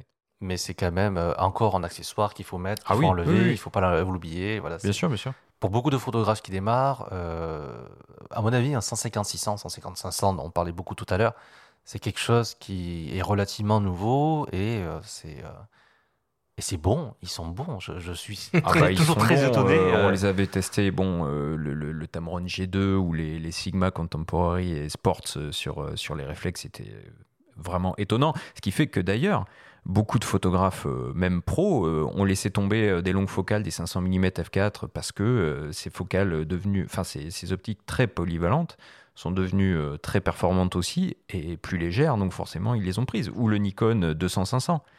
Ou le Bigma 60-600. Qui est, ah ouais, qui est assez unique aussi en son genre. Hein. Celui qui ressemble à un bazooka là. Euh, non, ça, c'est le, non, ça, c'est le 200 500 de 8, celui qui pèse 22 kilos. Ouais. Qu'on voit d'habitude sur les salons. Qu'on verra peut-être au salon de la photo 2022. Euh, pour continuer, bah, ce que je vous propose, c'est d'écouter le, témoignage de Sébastien Montulet, qui est le responsable des ventes de la boutique spécialisée euh, Camara au Mans, qui est située aux 5 places euh, des Comptes du Maine. On lui a demandé quels seraient ses conseils pour choisir son premier téléobjectif. On l'écoute. Alors, en tant qu'utilisateur aussi de, de, de, de, ce type de matériel, parce que je fais de la photo animalière, moi je conseillerais euh, pour une personne qui commence de, commencer avec un télézoom, puisque déjà en rapport qualité-prix, euh, c'est intermatable. Régulièrement, et c'est vrai que j'ai souvent utilisé des focales fixes, donc très lourdes, qui nous obligent à le poser, le poser sur un trépied. En fait, tu, on fait pas du tout les mêmes photos. Et là où ça a été révolutionnaire, quand euh, Tamron a sorti, c'est eux qui ont dégainé le premier euh, télézoom, euh, je dirais, de qualité avec le 150-600 euh, G1. ça a été une révolution puisqu'on avait un poids de 2 kilos et on avait, c'était comme un couteau suisse. On passait de 150 à 600, c'était royal. On faisait tout type de photos animalières.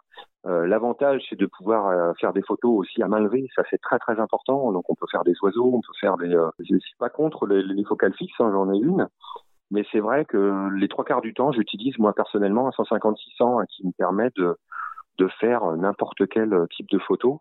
Euh, en fait, on a sur le marché euh, deux, je dirais, deux types de, téléobjectifs. On va avoir généralement les 100-400 et puis on va avoir euh, la fourchette en gros de 150-600. Pour choisir un, téléobjectif, un télézoom, on va regarder la construction, euh, c'est important. Une personne qui en a besoin pour euh, faire du voyage dans des pays un petit peu, je dirais, humides, on va avoir tendance à conseiller des versions euh, forcément protégées, donc tout temps. Généralement, ils ont la stabilisation, sont bien équipés en stabilisation, donc là, il n'y a pas vraiment de, de, différence. Donc, on va avoir une version un, petit peu plus lumineuse sur les 100-400. Donc, ça peut aussi une personne qui a besoin le plus de lumière, on va l'orienter plus sur des, des, des, des télézooms 100-400. Puis il y a aussi une histoire de poids très très importante euh, et d'encombrement. Pour Sony, euh, il y a, y a des choses très très intéressantes. Sigma euh, vient de sortir le, le nouveau 150-600 Sport. En fait, c'est tout l'avantage de la version contemporary, c'est-à-dire qu'on va avoir un poids qui va être beaucoup plus léger par rapport à la version Sport en réflexe. On va avoir la même construction en fait que le modèle Sport en réflexe, mais avec un, encombrement et un poids qui correspond au contemporary, euh, bien sûr avec euh, des avantages par rapport à la version contemporary sur Reflex. On va avoir une meilleure stabilisation, euh, meilleur par soleil, meilleur AF pour le collier. On va avoir le système Arca Suisse pour le mettre sur trépied. on va avoir aussi très important la mise au point mini va passer de 2,80 il me semble de mémoire à une soixantaine de centimètres. La fabrication est équivalente, bien sûr, c'est un modèle sport, donc la fabrication est tout temps euh, comme la version sport euh, sur le réflexe. Donc c'est un, un, concurrent euh, direct au 200-600 de chez Sony. Qu'on peut trouver, on peut trouver le, le 100-500, qui est une très très belle option chez Canon, où on va avoir une construction sérielle avec euh, un encombrement comme l'ancien 100-400 sur les réflexes. Euh, on va avoir le même poids pour 100 mm de plus. Alors c'est vrai, la question c'est l'ouverture. On n'est plus à 5-6, forcément on est à 7-1. Mais en fait ce qu'il faut comprendre c'est qu'à quasiment à 400 on est à, à, à 5-6. Donc en fait c'est un petit bonus des 100 mm. Euh, pareil le 7-1 donc euh, c'est pas une grande ouverture mais on peut récupérer euh, de la lumière grâce au boîtier hybride, puisque c'est assez phénoménal euh, les possibilités euh, de monter aujourd'hui euh, sur les sur les boîtiers notamment plein format. Alors chez Nikon, on attend on attend en téléobjectif le un 200-600 apparemment. on n'a pas le prix, enfin j'ai pas les connaissances du prix, j'ai pas le donc ça c'est des choses qu'on attend.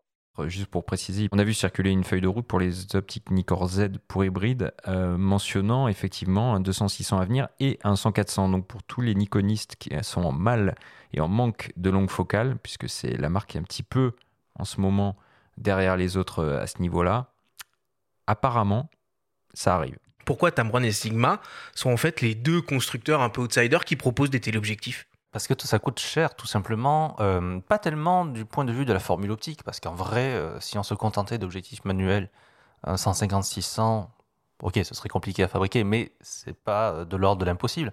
Par contre, ce qui coûte cher, c'est vraiment d'associer ça à un module autofocus qui est capable de faire la mise au point de manière correcte à toutes les focales intermédiaires, donc 150, 151, 152, jusqu'à 600, parce qu'à chaque fois, il faut reprogrammer la puce, il faut reprogrammer euh, la motorisation, il faut être certain que ça fonctionne sur du Canon, sur du Nikon, sur du Sony, sur du Panasonic, sur du Leica, sur du Sigma. Euh, donc ça demande un budget R&D que les constructeurs qui viennent d'arriver, euh, bah, surtout les constructeurs chinois, n'ont pas encore. Et en parlant de budget R&D, qu'est-ce que tu peux dire aussi sur les focales d'exception Même peut-être Bruno Canadini qui a dû en, en, essayer ou qui espère en essayer un jour sur les zooms avec convertisseur intégré. Ça, c'est des belles pièces optiques aussi. On voit des 200-400 avec des convertisseurs intégrés. Olympus en a sorti un récemment aussi.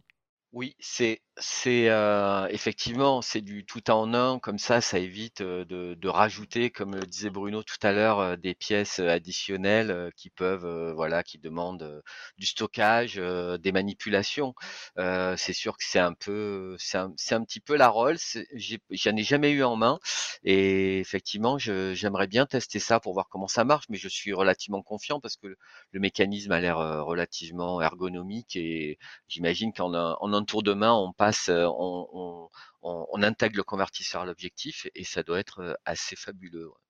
Après, c'est des objectifs euh, qui coûtent tous, tous, quasiment sans exception, entre au moins 10 000 euros. Donc, c'est absolument monstrueux, 10 000 euros.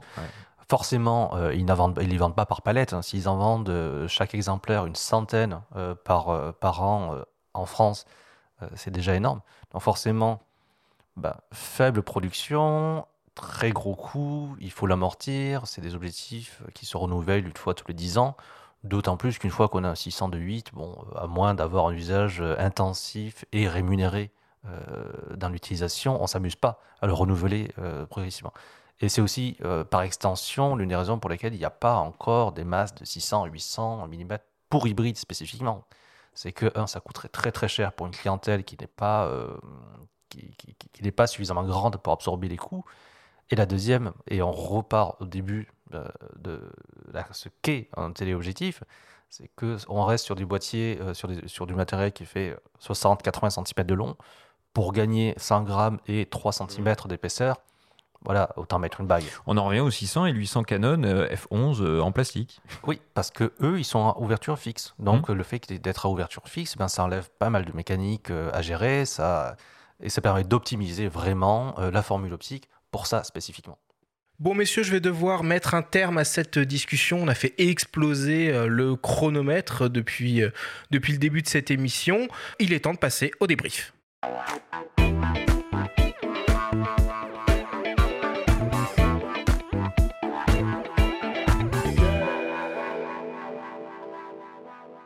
Nous sommes toujours avec le photographe et journaliste Bruno Labarbère et le photographe Bruno Calandini pour parler téléobjectif.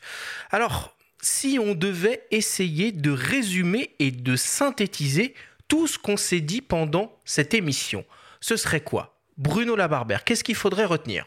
Acheter un 150-600. Voilà, parce que euh, si vous n'avez pas de téléobjectif, c'est ce qu'il y a de plus polyvalent et ça vous permettra de mieux trouver la focale auquel vous voulez travailler et ça permet de faire à peu près tout. Benjamin. J'aime bien la notion d'usage. On a parlé énormément de matériel, on a cité plein de références. Bruno euh, Calindini, au travers de son expérience avec le, 150-500 de, Tamron, nous a parlé de tout ce qu'il est parvenu à faire. J'ai essayé moi récemment bah, sur le R3, le 100-500 aussi Canon. C'est assez remarquable finalement, ça va bien au-delà de la simple photo animalière sportive. On peut faire du portrait, on peut faire euh, un petit peu de la proxy. Ce fait que même moi, à titre perso, du coup, j'ai euh, toujours sur des balades ou des excursions de, plusieurs jours un télé, en l'occurrence un 100-400, en complément d'un grand angle et d'une focale fixe lumineuse. Je pense que le télé amène vraiment un plus en termes de polyvalence et de variété de cadrage. Bruno Calandini. Oui, moi je suis de, je suis un inconditionnel euh, du zoom. Hein. Je pense que les avantages sont évidents. Euh, qu'on soit bloqué d'un 4x4 de safari sous un affût, euh, sur un bateau en train de photographier des macareux, ou qu'on soit au fond d'une salle de spectacle, dans une salle de conférence. Enfin bon, on arrive toujours avec le zoom, même si on est bloqué sur une chaise ou les deux pieds au même endroit à ajuster ses cadrages. Et pour moi, le zoom, c'est un Maintenant, pour rebondir sur ce que tu disais, Bruno, tout à l'heure, tu voulais conseiller à ton ami le 150-600 au lieu du 70-200.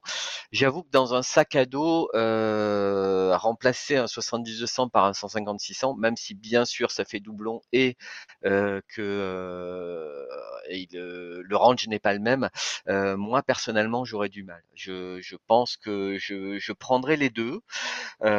J'espère que ton ami est riche et je prendrai les deux et je et je je prendrai plus ponctuellement le 150-600 quand je dois aller au-delà du, 200 mm ou quand je pense que ce que je vais avoir à faire va m'y amener. Mais compliqué à transporter tout le temps, quand même, je pense, je trouve. Bruno Labarbère, du coup, est-ce que selon toi, un photographe doit avoir dans sa, dans sa panoplie un téléobjectif? Pas forcément.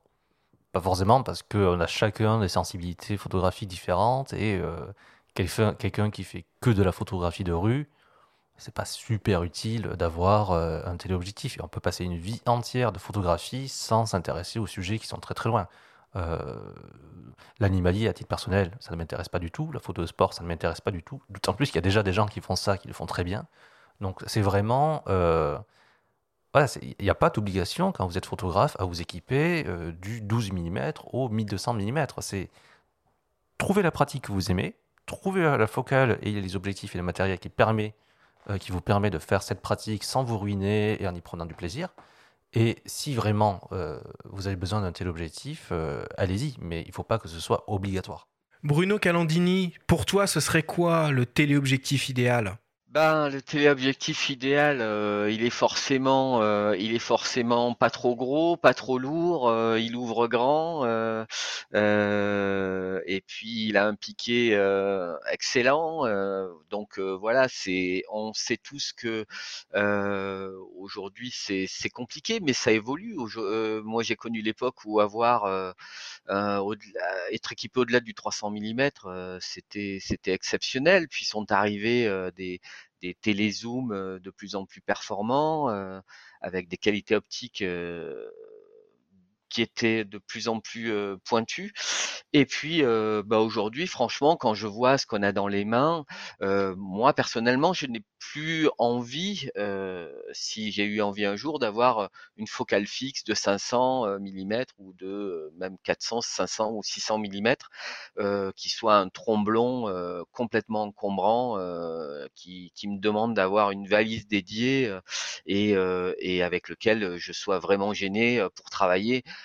Quand on est dans un 4x4, je reviens souvent au truc, au, à l'exemple du 4x4, mais quand, quand, on est en safari par exemple et qu'on doit changer d'objectif, euh, c'est juste euh, une tannée euh, de euh, d'être debout, accoudé contre la carrosserie pendant que le, le, le, chauffeur roule pour aller rejoindre une scène qui est en train de se dérouler et où il faut être vite sur place pour pour pouvoir faire des images. Et là, changer d'optique à ce moment-là, c'est compliqué. Même tenir le boîtier calé contre soi pour aller d'un point à un autre sur une piste, c'est compliqué.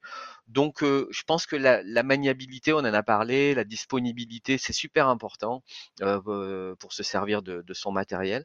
Et voilà, c'est ce compromis-là qui, me paraît être le, meilleur compromis à trouver pour les générations à venir. Bruno, tu voulais réagir? Oui, oui, je veux juste ajouter une chose, c'est qu'on parle là uniquement d'objectifs pour réflexe, pour hybride depuis le début. On parle d'objectifs qui valent pour la plupart au-delà de 1000 euros.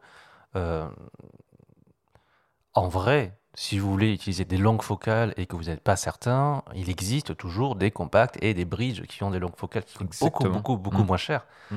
Et euh, voilà, c'est des bridges en pouce. Si c'est un usage vraiment très très ponctuel, il existe des bridges en pouce, par exemple euh, le Lumix TZ200 qui, vont à 200, 300, 400 mm. Et c'est une bonne première manière de vous faire la main. Donc vous en achetez en d'occasion, vous essayez, puis vous le revendez parce que ça se revend, tout ça. Et après, vous franchissez le pas. Mais ça sert à rien d'aller euh, euh, dépenser tout de suite 1500, 2000 euros pour quelque chose qui va rester dans le coffre. Benjamin, pour terminer, toi qui as eu entre tes mains, vu passer euh, un nombre très impressionnant de téléobjectifs, est-ce qu'il y en a un qui t'a particulièrement euh, marqué et si oui, pourquoi? C'est une question qui tue ça. Alors, qui m'aurait marqué parce qu'il est exceptionnel? On en a un petit peu parlé tout à l'heure, il y a le 200-400 euh, Canon euh, sériel avec convertisseur intégré. Oui, je l'ai eu peu de temps, mais j'ai été surpris par la maniabilité toute relative, parce qu'il est quand même très très imposant et très lourd. Mais les images obtenues sont, absolument époustouflantes, même en activant le convertisseur. Mais je retiens un petit peu comme Bruno euh, et son Mzuiko, Bruno Calandini et le Mzuiko 75-300. Moi, c'est le 50-200 euh, Lumix F284, euh, siglé Leica, que je trouve dingue en fait, qui, qui fait un équivalent 100-400, qui est tout petit. Et il y a pas longtemps, il y a une couve du magazine, d'ailleurs, en, en, couve du magazine figurait une photo prise avec, avec cette optique-là. Et, j'y suis très surpris par, euh, par le ratio euh, voilà, point encombrement, piqué, euh, l'efficacité de la stab, notamment la double stab, en photo et en vidéo. Filmé avec ça et un GH5 stabilisé, j'ai trouvé ça assez époustouflant. Voilà. Bon, merci à tous pour, pour ces très belles explications.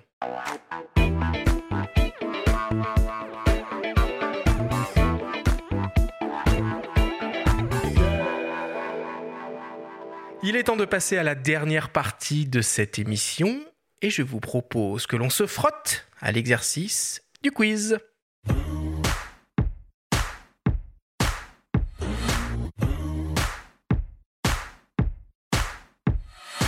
Le principe du quiz est très simple. Nous avons reçu des questions de la part de nos auditeurs qu'ils vous ont posées via notre compte Instagram en lien ou non avec le sujet de l'émission. Nous en avons sélectionné quelques-unes et vous allez avoir seulement 30 secondes et pas une de plus pour tenter d'y répondre le plus clairement possible. La première question t'est adressée à toi, mon ami Bruno Labarbère, et nous vient d'une certaine Clara Bong, et elle se demande s'il n'est pas un petit peu mort ton blog Mizuwari. Ça n'a strictement rien à voir avec les téléobjectifs, mais euh, rien. Ce n'est pas qu'il soit mort, c'est qu'il est en vacances prolongées pour une durée indéterminée.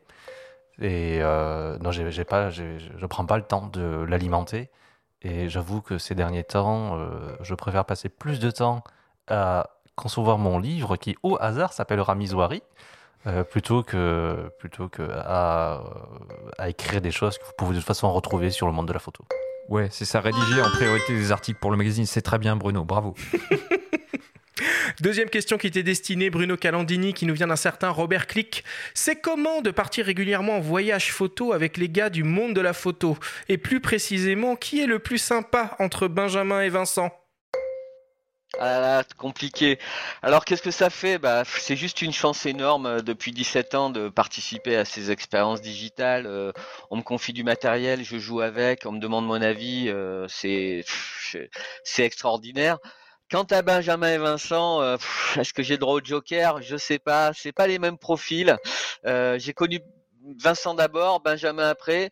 Je trouvais que trois c'était beaucoup et finalement maintenant euh, on fait une super équipe et on s'éclate tous les trois ensemble. Merci beaucoup Bruno. Bruno Labarbère, troisième question qui t'est destinée, qui nous vient d'un certain Alexandre.gmd qui pose souvent des questions. Il se demande pourquoi il y a une différence de prix si importante entre un téléobjectif Canon et Tamron. Ah. Oh, bah parce qu'il faut euh, amortir la RD. Voilà. Euh, déjà, Canon ne fait des téléobjectifs que pour Canon, alors que Tamron peut euh, répartir euh, la charge sur différentes montures. Donc ça, c'est une clientèle qui est forcément plus importante. Et puis après, c'est une histoire de stratégie. Euh, de stratégie, euh, c'est dans l'essence de Tamron et Sigma de faire des objectifs moins chers pour mieux les vendre. Et pour autant, ils ne sont pas plus mauvais. C'est surtout ça qu'il faut retenir. Tu t'en es bien sorti, parce qu'elle n'était pas facile, celle-là. C'était très vicieux. Dernière question, dernière question, une question qui tue. Et elle vous est adressée à tous les deux les Bruno si vous deviez choisir et n'avoir accès qu'à une seule focale jusqu'à la fin de votre vie. Vous préféreriez un fisheye 11,5 mm ou un 834 mm alors, plutôt le fisheye parce que euh, je crains de ne pas être suffisamment musclé à mes 80 ans pour me balader avec un 800 mm. Monsieur Calandini? Ouais, le fisheye aussi, mais moi plus par goût. Euh, J'adore l'ultra grand angle. Après le fisheye pour le coup c'est un peu extrême, mais euh, non sans problème. Si je devais en, en choisir qu'une seule focale, c'est pas dans la question, mais moi ça serait un 28 mm et je pense que je pourrais tout faire avec ça. Et moi j'ai déjà choisi, c'est un 50 mm. Et moi, c'est mon Ricoh GR, je mourrai avec. Donc un 28 mm. il, risque, il risque de mourir avant toi. C'est vrai que je t'ai pas posé la question, Benjamin. Ok, merci beaucoup à tous.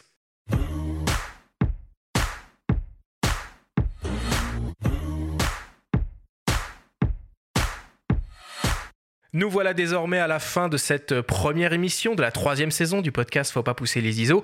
Mes chers Bruno, c'était un véritable plaisir de vous avoir avec nous euh, à nos micros. Alors, quelles sont vos actualités respectives? Je vais commencer par Bruno Calandini.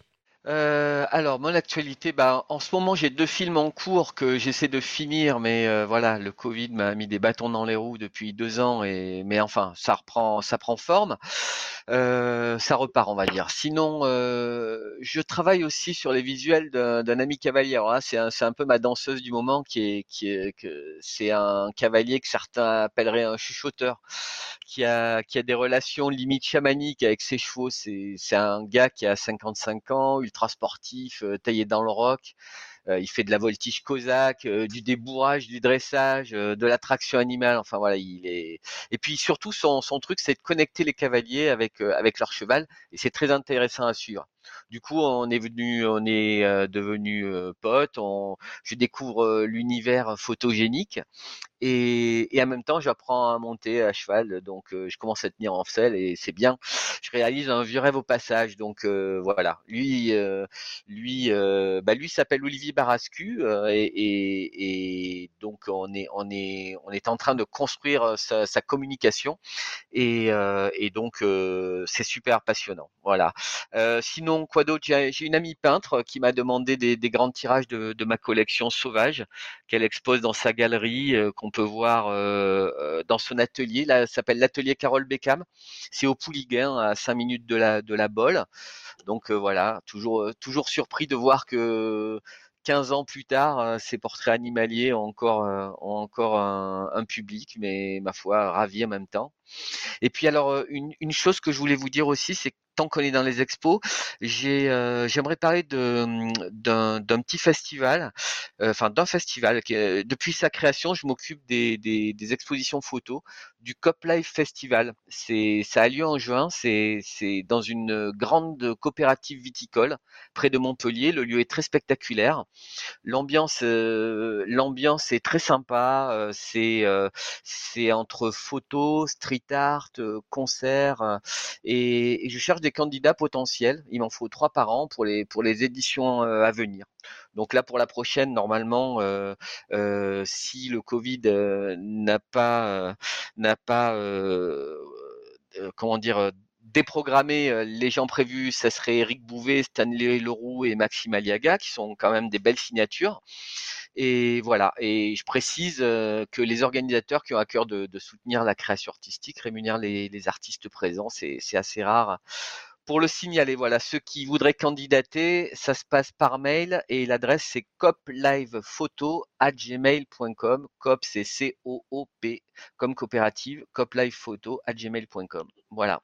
L'appel est lancé. Merci beaucoup Bruno d'avoir été avec nous et d'avoir partagé toute ton expérience, tout ton savoir et tous tes conseils sur l'utilisation des téléobjectifs.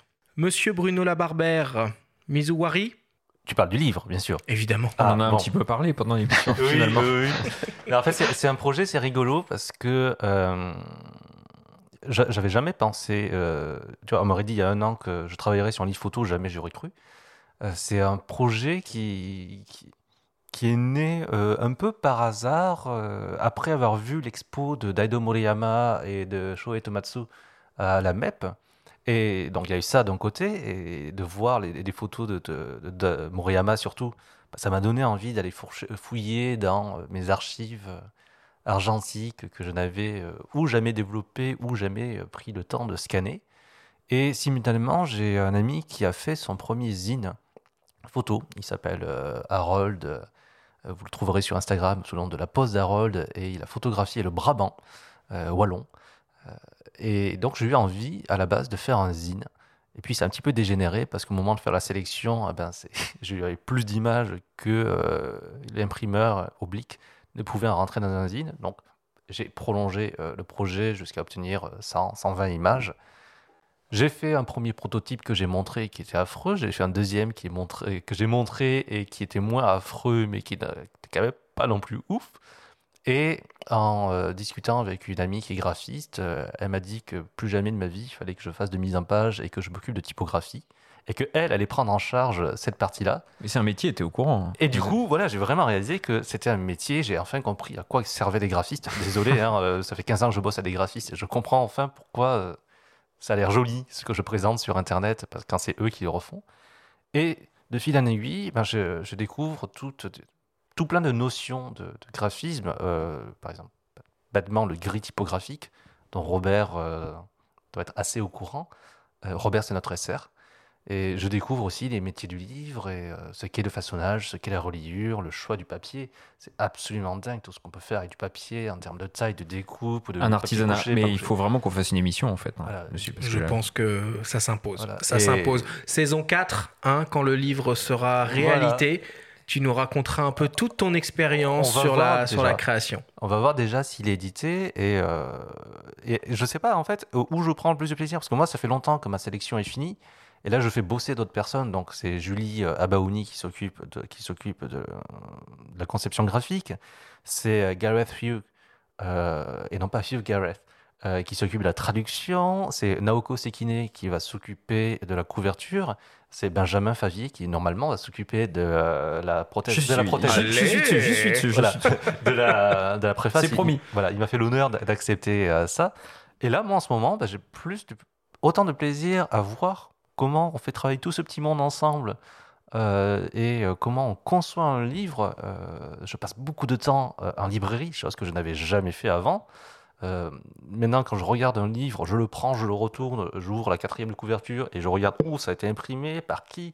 Je prends la tranche sur le côté et, et bah, j'espère que ce sera une première expérience concluante et surtout que je ne me retrouverai pas avec quatre palettes de bouquins sur, euh, dans mon salon. Donc il faudra les acheter quand ce sera sur Bruno voilà.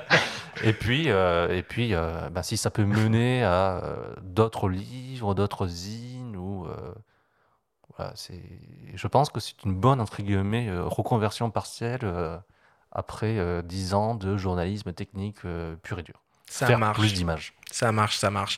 Merci beaucoup Bruno d'avoir été avec nous pour l'inauguration de, de cette saison. Et mon petit doigt me dit qu'on va te réentendre très prochainement dans de futurs épisodes qui vont arriver aux alentours de la mi-novembre. Mm, j'augmente mes tarifs en 2022. Benjamin, Benjamin, l'actualité du monde de la photo. Eh bien, vous allez retrouver par écrit ce qu'on s'est dit euh, un petit peu ici, euh, un petit peu pendant, pendant une heure et demie. Donc un dossier consacré au téléobjectif rédigé par monsieur Bruno Labarbère et avec un test terrain de Bruno Calindini, qui a donc euh, passé euh, une partie de l'été avec le Tamron 150-500. Donc vous pourrez voir en image euh, le fruit de son travail et des divers usages qu'il est parvenu à, faire avec, avec ce zoom.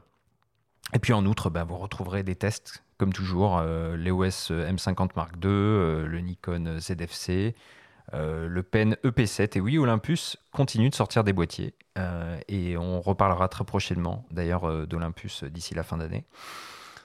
Et divers accessoires, comme toujours. Donc on vous donne rendez-vous en kiosque ou en ligne sur notre application. Merci beaucoup Benjamin. La semaine prochaine, on va continuer à parler technique, matos et technologie. Nous allons nous intéresser aux capteurs de nos chers appareils photo et nous pencher particulièrement sur les différents avantages et inconvénients à utiliser une taille de capteur plutôt qu'une autre. Nous aurons le plaisir d'avoir à nos côtés pour nous accompagner sur ce sujet Hervé Makuzinski, le directeur Image Science de DxOMark et le journaliste Renaud Labracherie. Merci à de nous avoir écoutés. Prenez soin de vous et à la semaine prochaine.